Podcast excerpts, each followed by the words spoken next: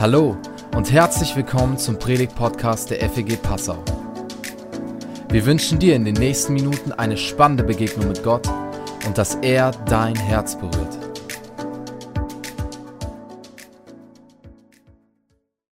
Es ist herrlich, mit euch zu singen und zu beten. Singen ein gesprochenes Gebet. Gebet und Fasten ist heute Thema. Wer sich so ein bisschen auskennt im Kirchenjahr oder was Kirchen so um diese Zeit machen, dann ist das Beten und Fasten eine ganz eine Zeit in diesem Jahr äh, vor, vor, Ostern, wo die Kirche ganz besonders viel betet und fastet. Und ich es ist mal ein guter Anlass, doch darüber zu reden. Fast jeder Mensch hat ja schon mal gebetet in seinem Leben und das sogar nicht erst, wenn das Flugzeug in Riesenturbulenzen kommt. Okay?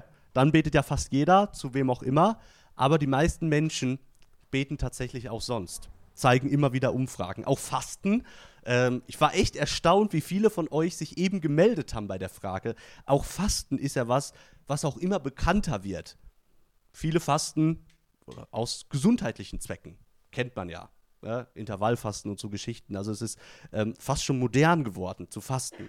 Und Gebet und Fasten, das sind jetzt auch nicht so Randthemen in der Bibel, sondern wirklich ganz zentrale Dinge in der Bibel. Es ist wirklich was, darüber muss man predigen. Ich stehe jetzt immer vor der Herausforderung, ich habe ja nur eine Predigt im Monat und ich fieber dann schon vier Wochen auf diesen Tag hin und darum muss ich jetzt Vollgas geben, okay?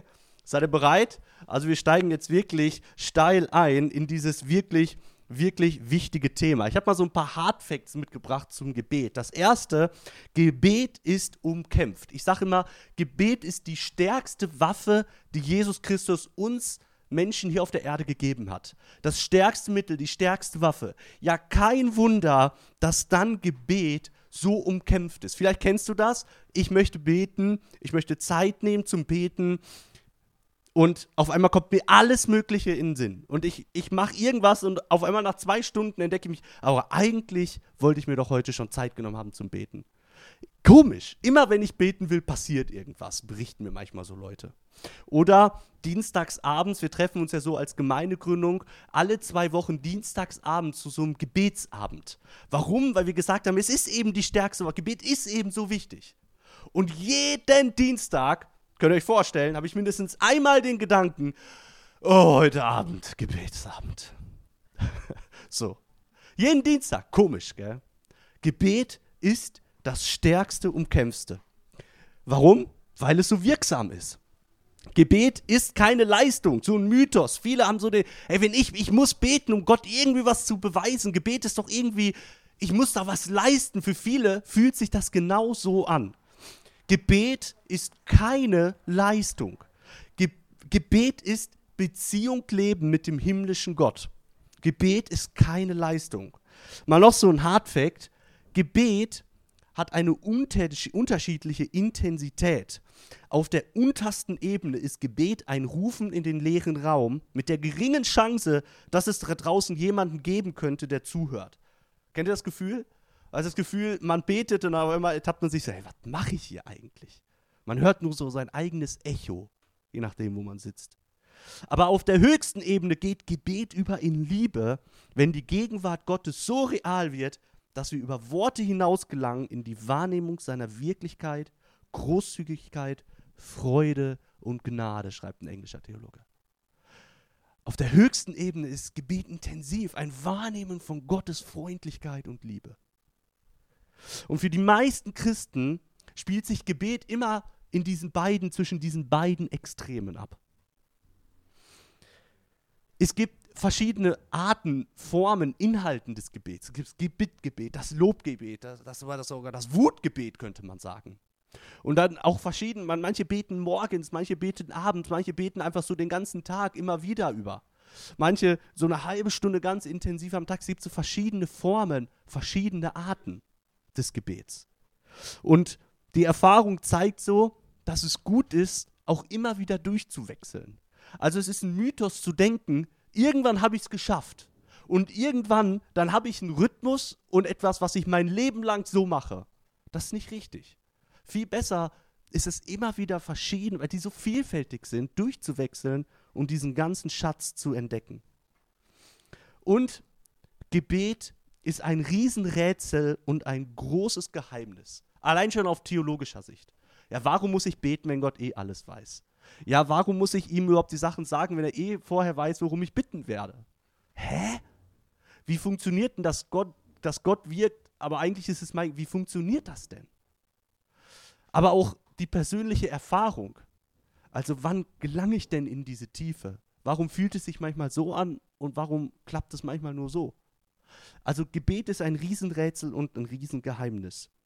Die meisten Christen wissen auch gar nicht genau, wie soll ich denn überhaupt beten? Große Fragezeichen.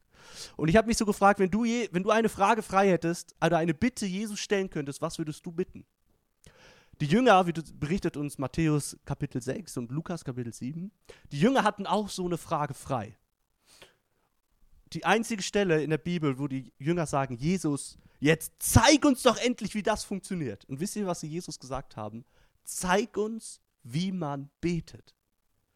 Jesus, zeig uns, wie, wie wir auch so eine Beziehung zum himmlischen Vater leben können, wie du das gemacht hast. Was ist der Trick? Was, ist, was sind deine Top 10 Tipps? Was ist das Geheimnis? Es ist, also wenn die Jünger das lernen mussten, ja, dann müssen wir es auch, oder? Dann müssen wir es auch. Und Jesus antwortet auf diese Frage mit einer Bibelstelle. Er antwortet auf diese Frage mit dem Gebet aller Gebete. Jetzt die 200-Euro-Frage. Welches Gebet ist das?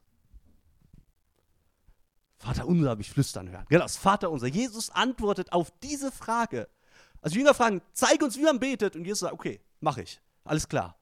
Das Vater unser. Und das schauen wir jetzt, uns jetzt mal an. Und dieses Vater unser hinterfragt mein und vielleicht auch dein Gebetsleben. Denn wie sieht Gebetsleben oft aus, wenn wir es mal so 100% darstellen? Also oft ist es doch so, 80% des Gebets füllen wir mit Bitten und wir plappern Gott voll mit und wir müssen ihm unbedingt erzählen von Dingen, die er eigentlich schon weiß. Aber wir haben so das Bedürfnis. Dann hören wir vielleicht manchmal noch ein bisschen zu und manchmal lesen wir noch die Bibel oder meditieren oder so. Aber so ist das, wie viele Menschen aus ihrem Gebet mehr reden als zuhören. Mach das mal mit deinem Ehepartner. Mehr bitten als loben. Mach das mal mit deinem Ehepartner. Leb mal zwischenmenschliche Beziehungen. Wir merken eigentlich, das kann eigentlich schon das geht eigentlich in die Hose.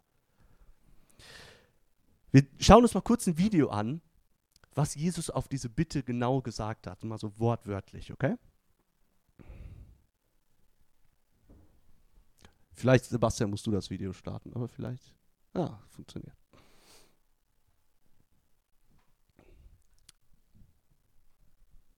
Wir müssen nur den Ton anmachen. Danke sonst erhaltet ihr keinen Lohn von eurem Vater im Himmel.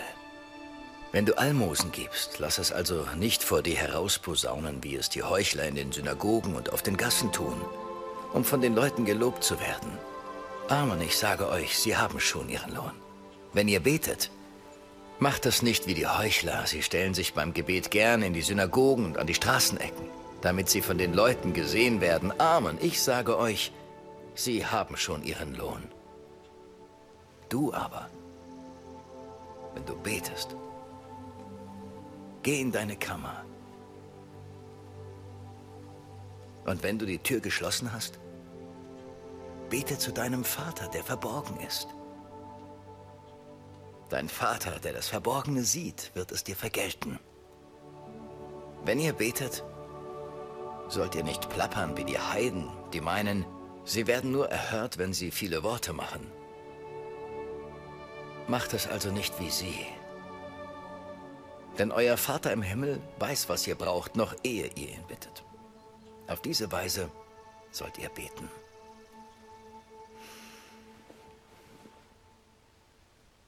Unser Vater im Himmel. Geheiligt sei dein Name. Dein Reich komme.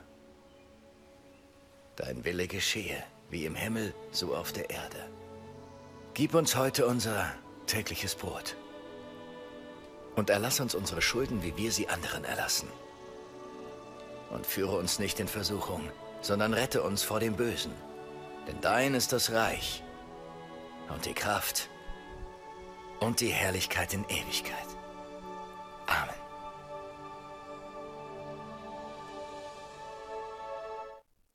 Ja, es, war, es soll so versucht sein, die Bergpredigt darzustellen, wo Jesus das gesagt hat. Und Jesus sagt so drei Hinweise, bevor er mit dem eigenen Gebet startet. Er sagt so, geh in dein Kämmerlein. So, warum? Ähm, es war damals so üblich, gang und gäbe, bis heute im Judentum, dass öffentlich gebetet wurde. Und natürlich haben sich da Menschen versucht zur Schau zu stellen. Und Jesus sagt, wer das macht, dessen Belohnung ist die Anerkennung der Menschen. Aber du geh in dein Kämmerlein. Wir haben uns überlegt, warum, warum ist das so? Und ich glaube, der tiefe Sinn liegt darin, dass wir vor anderen Menschen immer anders sind, als wir manchmal in Wirklichkeit sind. Das ist eine ganz normale Reaktion. Man verstellt sich, man will beeindrucken oder keine Ahnung. Wir sind einfach zu Hause anders. Aber Jesus geht es um das Echte. Jesus weiß, wenn du alleine vor ihm bist, dann sieht er, wie du wirklich bist und dann siehst du auch selbst, wie du wirklich bist. Jesus geht es um dich. Jesus geht es um das Echte. Und darum legt er da so einen Wert drauf und sagt, komm zu mir alleine. Und dann nur du und ich. Da geschieht Veränderung. Und da sehen wir beide, wie es wirklich um dich steht. Es war auch ganz normal, so in der Umwelt, sagt man so, gab es ja nicht nur den Gott des Judentums, auch viele andere Götter, ganz viele verschiedene Religionen. Und es ist bis heute ganz normal in vielen verschiedenen Religionen, dass Gebete aufgesagt werden wie so ein. Akrabagat, so ein Zungenbrecher. Ihr wisst, was ich meine. Wie so ein magisches Gebet. Ja, wie so ein magisches Gebet. Und ich habe mir so gedacht, machen wir das nicht auch manchmal? Gibt es nicht auch in der christlichen Tradition, gibt es nicht auch in deinem Leben vielleicht so magische Gebete, irgendwas, wo du denkst, ah, wenn ich das mache, dann geschieht das und das? Und ich habe mir auch gedacht, so Jesus, also du hast ja wirklich Humor, dass du das meistgeplapperteste Gebet aller Zeiten einleitest mit der Anweisung, plappert nicht. Oder? Ist das Vater unser nicht so das meistgeplapperteste Gebet in der ganzen Kirchengeschichte geworden. Also wie oft habe ich schon als Jugendlicher das Kind als, und, und Kind das Vaterunser gebetet, ohne wirklich zu wissen, was ich da bete. Ich sage, Jesus, eigentlich so genau soll es nicht sein. Und lass uns mal einsteigen, einsteigen so in dieses Gebet. Und wir sagen jetzt die, die Verse immer laut miteinander, okay? Also, 1, 2, 3, ihr sollt so beten. Unser Vater im Himmel. Ja, was sagt Jesus? Jesus sagt, schau mal, das Gebet zu Gott steht in der Spannung. Nämlich, du kannst zu Gott Vater sagen. Wahrscheinlich hat er auf Aramäisch auch das Wort Papi benutzt. Und das ist doch so interessant. Wir begegnen Gott als dem Vater, der uns nahe ist. Gott ist unser Papi, dem wir, dem wir uns vertrauensvoll als seine Kinder nähern dürfen. Und gleichzeitig ist er im Himmel. Also schon im Anfang Ey, das ist doch eine riesen wunderschöne Spannung. Wir richten uns als Kinder an den Gott, den alles möglich ist. Und dann geht es weiter. Lass uns gemeinsam sagen, dein Name werde geheiligt. Dein Reich komme, dein Wille geschehe auf der Erde, wie er im Himmel geschieht. Ich weiß, ist jetzt nicht Luther-Übersetzung, ein bisschen ungewohnt, aber man versteht es besser. Wir beten darum, dass Gottes Wille passiert. Das finde ich krass. Also ich ertappe mich doch aus, ich sage, also Gott, ja, dein Wille geschehe, aber nur so lange, bis wie lange er so 80% mit meinem Willen übereinstimmt. So, da muss es schon eine Überlappung geben, sonst ist das schwierig. Wir beten darum, dass Gottes Wille geschieht, dass sein Reich kommt und dass sein Name geheiligt wird. Heiligen, das bedeutet so wortwörtlich, dass ich jemanden Gewicht gebe. Und wir kennen das so auch aus dem deutschen Sprachraum, wenn wir sagen, also das, was die oder die Person sagt, das hat Gewicht für mich. Das hat, das, kennt ihr das? Ist ein, benutzen wir im Deutschen manchmal. Das ist ein Schwergewicht, was die sagt. So, das ist wichtig. Und wenn wir heiligen Gott, wenn wir ihm Raum einräumen in unserem Leben, und zwar großen Raum, wenn wir seinen Worten Gewicht verleihen in unserem Leben, dann heiligen wir Gott. Und in diesem Anfang beten wir so, so zusammengefasst, dass Gottes Wille passiert, dass sein Reich kommt. Wir beten dafür, dass das, was im Himmel ist, Gottes Realität, sein Friedensreich, die Beziehung, die da gelebt wird, dass das etabliert wird hier auf der Erde. Wir beten, im Prinzip betest du da für deine Nachbarschaft. Du betest für deine Familie. Du betest, dass Gottes Realität hineindringt in deine Realität. Dass Gottes Maßstäbe hier auf dieser Erde an Form, an Form äh, etabliert werden beten, dass sein Wille geschieht. Luther hat mal so gesagt, da musste ich echt schlucken. Gib uns Gnade, dass wir allerlei Krankheit, Armut, Schmach, Leiden und Widerwärtigkeit willig tragen und erkennen, dass dasselbe dein göttlicher Wille sei, unseren Willen zum Kreuzigen. Da ich so, boah, habe ich echt geschluckt. Und habe ich gedacht an das, was Jesus gebetet hat im Garten Gethsemane, kurz bevor er gekreuzigt wurde, hat Jesus gebetet. Also, Gott, wenn es irgendwie möglich ist, dann lass diesen Kelch an mir vorübergehen. Dann lass nicht zu, dass mir das passiert. Aber dein Wille geschehe. Und jetzt stellt euch mal vor, Gott, Jesus hätte das nicht gebetet. Jetzt stellt euch mal vor, Jesus hätte das nicht gebetet. Also, die ersten drei Bitten im, im Vater unser drehen sich nicht um mich, sondern die ersten drei Bitten drehen sich um Gott. Die ersten drei Bitten drehen sich um Gott. Und Timothy Keller, ein Theologe, den ich sehr schätze, hat auch ein tolles Buch über das Gebet geschrieben. Da schreibt so, dass Vater unser, wenn wir so anfangen mit unserem Gebetsleben, das heilt uns von dem Drehen um uns selber. Und man kann das so ganz praktisch machen in der Gebetszeit, wenn du sagst, ich habe jetzt eine halbe Stunde zum Beten. Ganz praktisch kannst du es so machen, dass du sagst, so die ersten zehn Minuten nehme ich mir Zeit, um Gottes Namen zu heiligen, um ihn zu loben. Ich sage ihm, was ich für ihn empfinde. Ich mache ihn groß und bete, dass sein Wille geschieht, auch in meinem Leben. Und dann kannst du dir zehn Minuten Zeit nehmen, um auf Gott zu hören. Sagen, und was diese Perspektive, dass ich mich zuerst um dich drehe, was, was sagt mir das jetzt? Was sagst du mir heute? Und dann kannst du dir zehn Minuten Zeit nehmen, um zu bitten, dein persönliches Leben zu bringen. Also als ganz praktische Idee, wie man das Vaterunser anwenden kann. Dann geht es weiter. Gib uns heute unser tägliches Brot.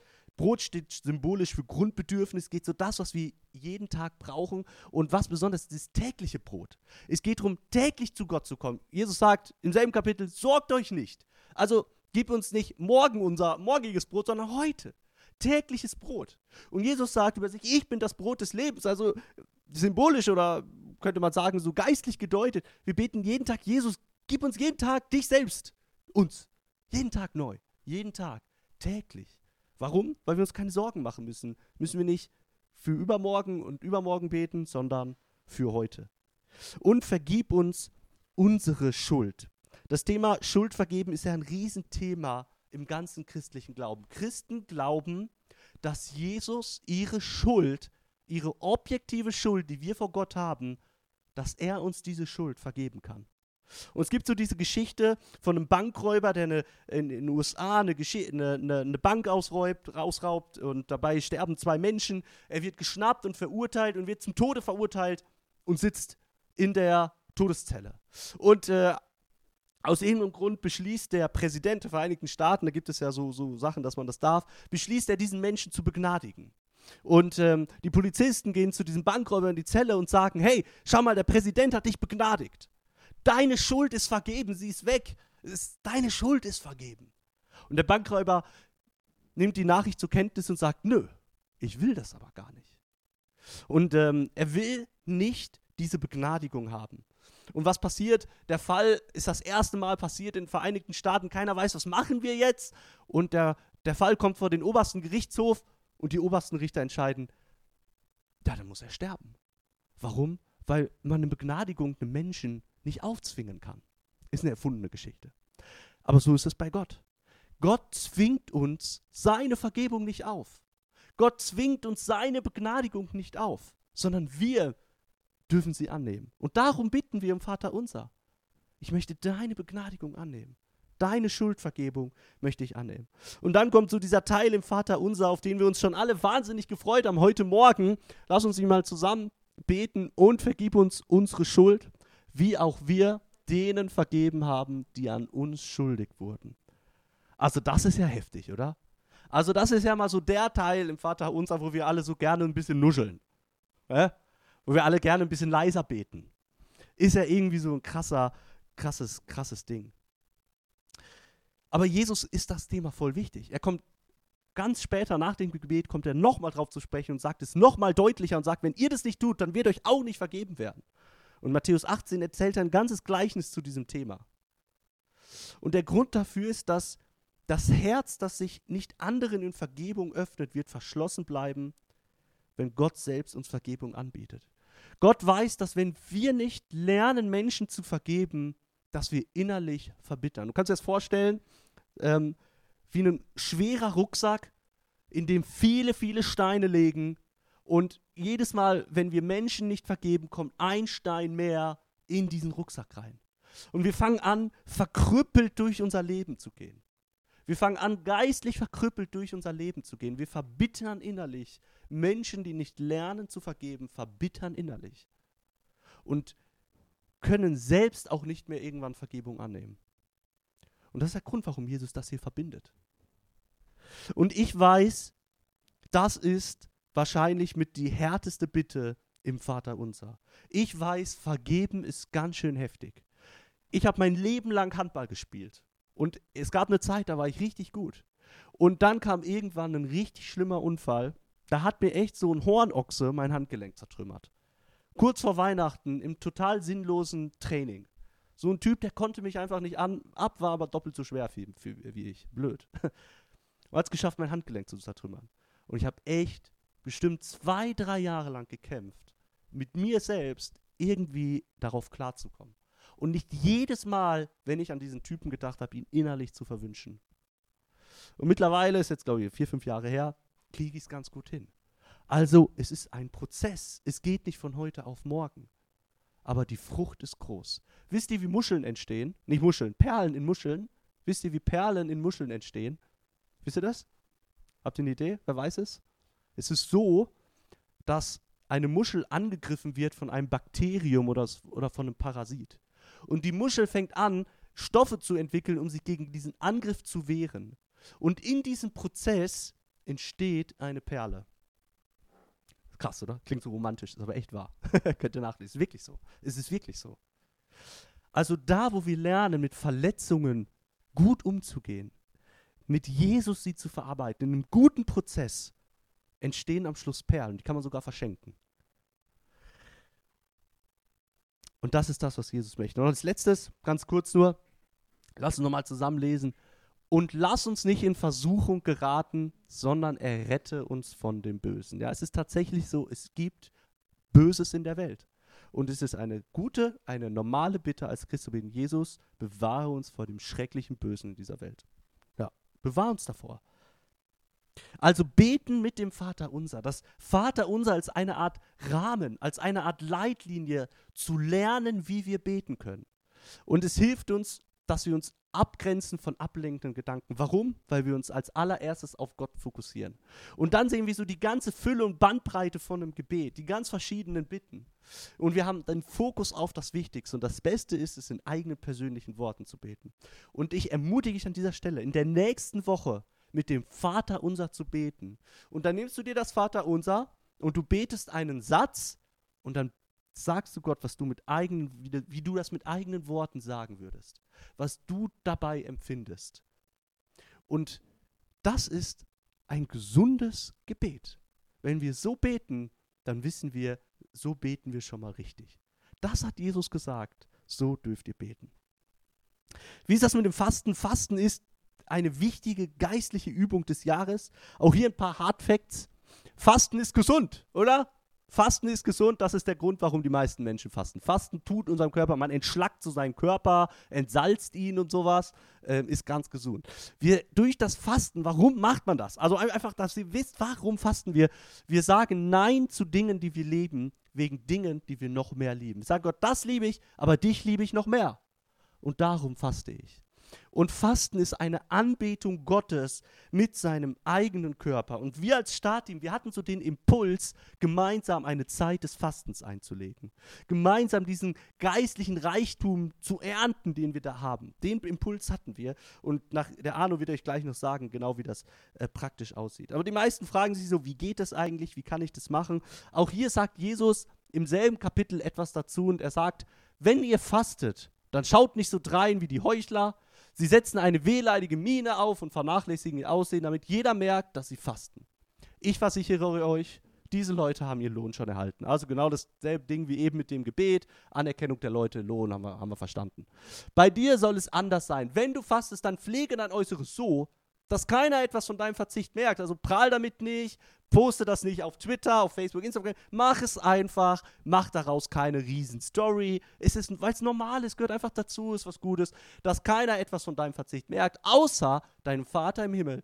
Denn er ist auch da, wo niemand zuschaut. Und dein Vater, der auch das Verborgene sieht, er wird dich dafür belohnen. Es gibt Lohn. Ja, Fasten, Fasten gibt Lohn. Da springt was bei herum. Es ist gut zu fasten, wenn wir auf Gottes Anerkennung hoffen. Also, Hardfacts weiter. Wir machen das nicht aus Zwang, sondern aus Sehnsucht. Jesus möchte nicht, dass das so eine, so eine verbitterte, fromme Übung ist, so, so ein Zwang, ich muss das unbedingt machen, sondern aus einer sehnsüchtigen Haltung. Aus der Haltung, Gott, ich möchte näher bei dir sein. Ich möchte in Verbindung mit dir sein. Ich möchte dich spüren, dich erleben. Ich möchte dir vielleicht auch ein bestimmtes Anliegen bringen. Aus einer Sehnsucht heraus. Das ist Fasten. Und es ist nicht Verdienst, sondern wir öffnen uns durch Fasten in einer ganz besonderen Art und Weise für Gottes Reden und für seine Einflüsse. Und was ganz wichtig ist, Gott braucht mein Fasten nicht, sondern ich.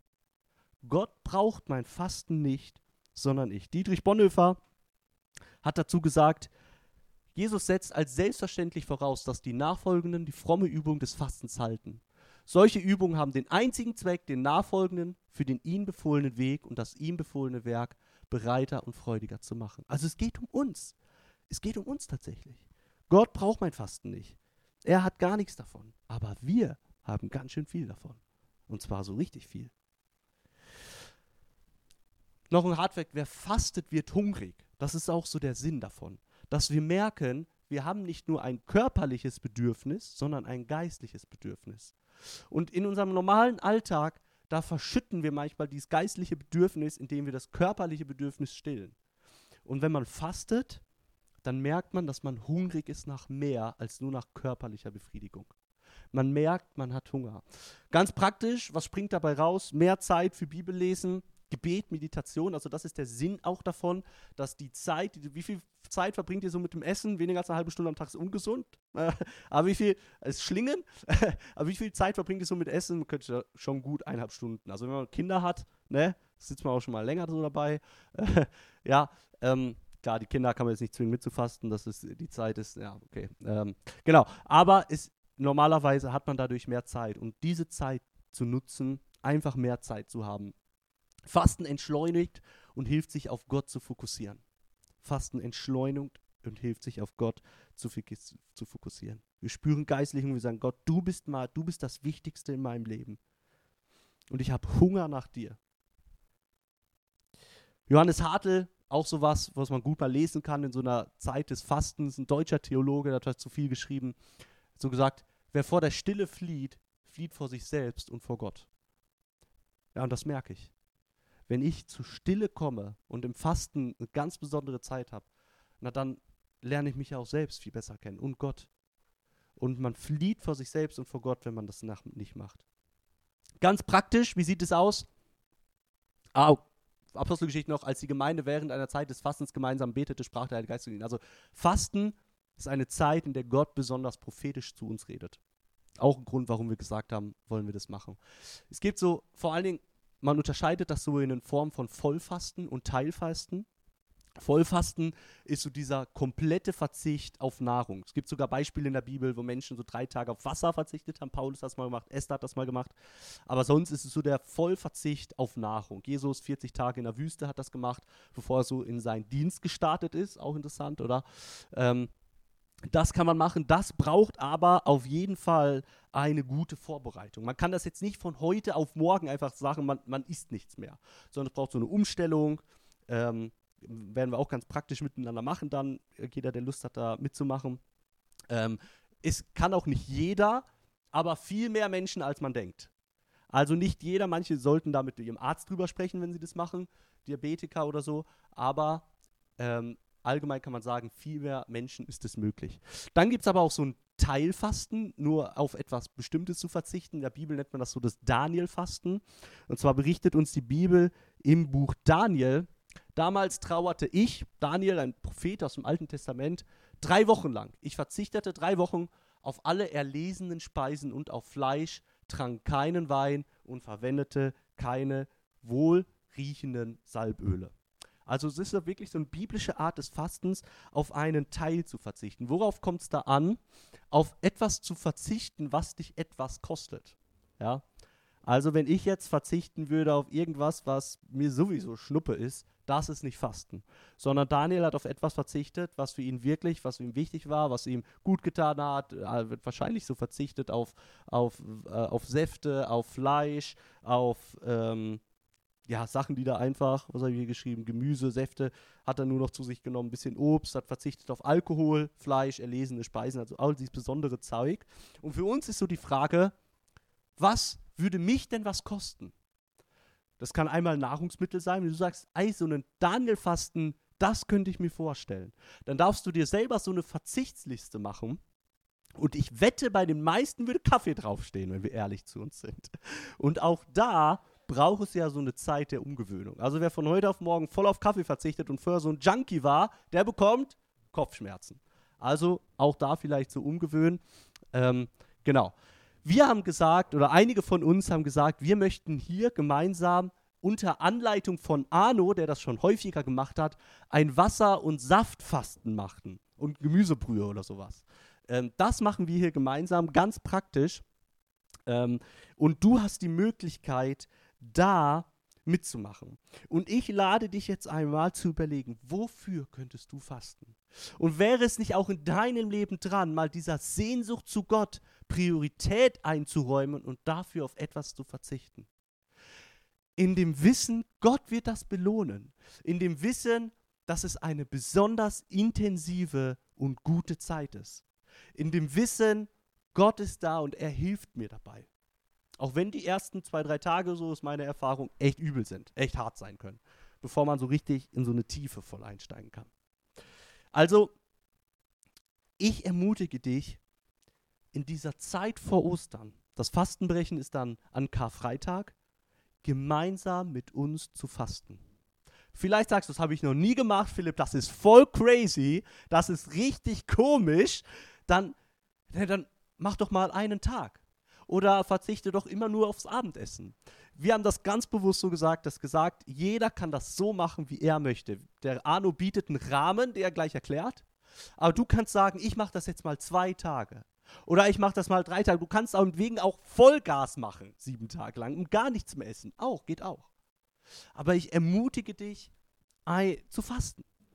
Auf eine Art und Weise, die du dir selbst aussuchen kannst. Ganz konkret, wie machen wir das? Wir werden starten mit dem Fasten am Donnerstag nächste Woche und dann eine Woche fasten.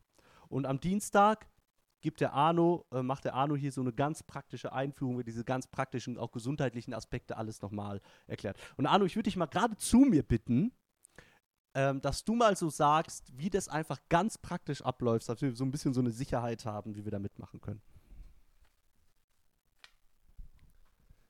Ja, ich freue mich auf die Zeit äh, des Fastens mit euch zusammen. Wenn ich sowas mache, dann brauche ich eigentlich immer Zeit, mich da ein bisschen drauf einzustellen. Äh, insofern ist das jetzt für den einen oder anderen ein ziemlich kurzer Zeitraum eigentlich, so reinzugehen in, in eine Fastenzeit. Aber nehmt euch vielleicht den heutigen, den morgigen Tag, um darüber nachzudenken, ob das nicht für euch was wäre. Philipp hat viel dazu gesagt. Ich kann euch nur dazu ermutigen, es ist eine wirklich tolle Erfahrung. Ähm, und wir haben so viele Dinge im Kopf, wenn es um das Thema Fasten geht, aber die wenigsten wissen, dass es eine ganz lohnende, reiche Zeit ist. Also man geht hinterher äh, stärker und reicher äh, raus aus so einer Zeit, als man reingeht. Das glaube ich, kann ich einfach sagen und fast schon versprechen. Aber es kann natürlich auch sehr unterschiedlich empfunden werden und ähm, von daher macht es einfach auch Sinn, so eine Zeit mal gemeinsam zu durchleben. Und äh, von daher ist so unsere Vorstellung, dass wir, wer das mitmachen möchte, äh, kann sich eine Einladung mitnehmen. Da sind meine Kontaktdaten drauf. Ihr könnt mich auch mal anrufen und äh, ja, einfach mit mir Kontakt aufnehmen, wenn ihr unsicher seid. Ansonsten lade ich euch ein, am Dienstag um 18 Uhr hier zu sein. So eine Stunde, anderthalb. Und am Dienstag würden wir dann miteinander besprechen, äh, wie diese Fastenwoche aussehen soll, ähm, wie wir das inhaltlich machen, wer auf was verzichten will. Ich persönlich werde auf äh, feste Nahrung verzichten, also dieses äh, Wasser- und Saftfasten werde ich machen, da habe ich schon viel Erfahrung. Und ähm, auch, wie du schon sagst, da muss man ein paar Sachen beachten, aber das könnten wir dann alles am Dienstag klären. Aber auch jeder, der auf irgendwas anderes verzichten will, ist natürlich herzlich eingeladen, dabei zu sein. Und der Plan ist dann, dass wir dann ab ähm, am Mittwoch so einen Umstellungstag haben und ab Donnerstagabend jeden Abend uns hier treffen um 18 Uhr. So eine gute Stunde, anderthalb Stunden ungefähr, wo wir dann äh, miteinander was trinken, äh, über die Erlebnisse, Erfahrungen austauschen, wo wir miteinander beten. Und am schönsten wäre es, wenn diese Gebets- und Anbetungszeit so, wenn wir die gemeinsam gestalten könnten. Vielleicht hat der eine oder andere ein Thema, was ihm auf die Nägel brennt, was er dann da auch einbringen kann. Und ähm, von daher freue ich mich total auf diese Woche. Bin gespannt, wer mitmacht, wer sich anstecken lässt und dabei ist. Und wie gesagt, wer nicht die ganze Woche kann, nur ein Teil kann, ihr seid alle herzlich eingeladen, wenn ihr euch in irgendeiner Form beteiligen wollt. Ja, und der Mutter, auch wenn du sagst, du musst nicht jeden Abend da sein, das kann ich auch nicht leisten ähm, und so, vielleicht wechseln meine Frau und ich uns auch ab oder so, aber du kannst auch kommen, wenn du sagst, du verzichtest nicht auf Nahrung, um einfach diese Gebetszeit zu haben. Also es ist wirklich sehr individuell und sehr flexibel. Arno bietet einen Rahmen und du kannst sagen, in dem Rahmen so und so fülle ich den und so mache ich mit. Ja, ähm, nimm dieses wahr. Also es ist wirklich manchmal Sachen braucht man einfach andere, damit man anfängt. Das ist der Sinn davon. Nimm diese Riesenchance wahr, ergreif das. Nimm diese Riesenchance wahr und, äh, und sei mit uns dabei. Wir werden Gottes Stimme hören, dafür Zeit nehmen. Dafür werde ich ein paar Sachen mit reinbringen, thematisch und genau. Ja, wir werden jetzt das Vater unser gemeinsam singen als Lied und ähm, kannst du auch als Zeit nehmen das in deine eigenen Worte zu packen, nochmal über das Gehörte nachzudenken. Ähm, und danach sage ich, wie es weitergeht. Ich lade dich ein, aufzustehen zum Segen und ähm, dann gibt es Kaffee. Herr Jesus, ich danke dir für diesen Sonntag. Ich danke dir, dass du uns gezeigt hast, wie wir mit dir in Kontakt kommen können. Dass du uns nicht im Dunkeln stochern lässt oder hoffnungslos irgendwelche Plappereien aufsagen lässt. Wir müssen uns nicht fesseln an irgendwelche vorgedruckten Sachen oder so, weil in der Hoffnung, dass, dass das irgendwie bei dir ankommt, sondern im Vater unser hast du so einen guten Leitfaden gegeben, eine schöne Anleitung, wie wir tatsächlich in Kontakt mit dir kommen können. Und Jesus, ich bete von ganzem Herzen, dass wir das neu entdecken und dass wir neu die Kraft entdecken, die im Fasten liegt. Und ähm, ja, in der nächsten Zeit, dann bis Karfreitag, dein Reden und dein Wirken ganz besonders erleben. Und so segne dich Gott der Vater und Gott der Sohn und Gott der Heilige Geist. Dass du seine Nähe und seinen Frieden in den nächsten zwei Wochen ganz besonders erlebst. In dieser Zeit auf Ostern hin. Amen.